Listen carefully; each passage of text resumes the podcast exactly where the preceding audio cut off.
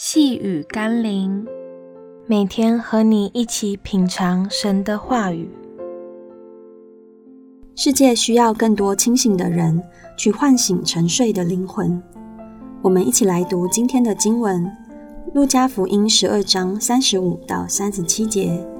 你们腰里要束上带，灯也要点着，自己好像仆人等候主人从婚姻的筵席上回来。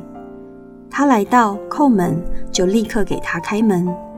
主人来了，看见仆人警醒，那仆人就有福了。你们曾经守候过日出，或是等候流星划过吗？为了抓住那瞬间的感动与美好，再困也要撑住。有经验的人便会准备好提神的饮食，也带上各种装备，就为了捕捉那短暂却重要的一刻。否则，一旦打瞌睡或被其他事物影响，错过那瞬间，岂不是令人扼腕、前功尽弃吗？等候耶稣基督的再来也是如此。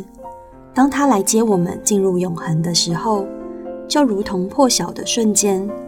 你是否能抓住那荣耀的一刻，进入永恒的光荣，取决于你是否警醒地守候主的再来，好好的预备各样事物。以确保自己可以警醒、专注、蒙神悦纳的等候他的来临吧。我们一起来祷告：拯救我的耶稣基督，如果一个仆人等候主人回来，尚且需要警醒并付代价的守望，为了讨主人的欢心，得主人的肯定与奖赏，那么我为了等候爱我又为我牺牲生命的你，回来接我回天家。岂不更应该存警醒的心，并尽心竭力地预备好自己吗？奉耶稣基督的圣名祷告，阿门。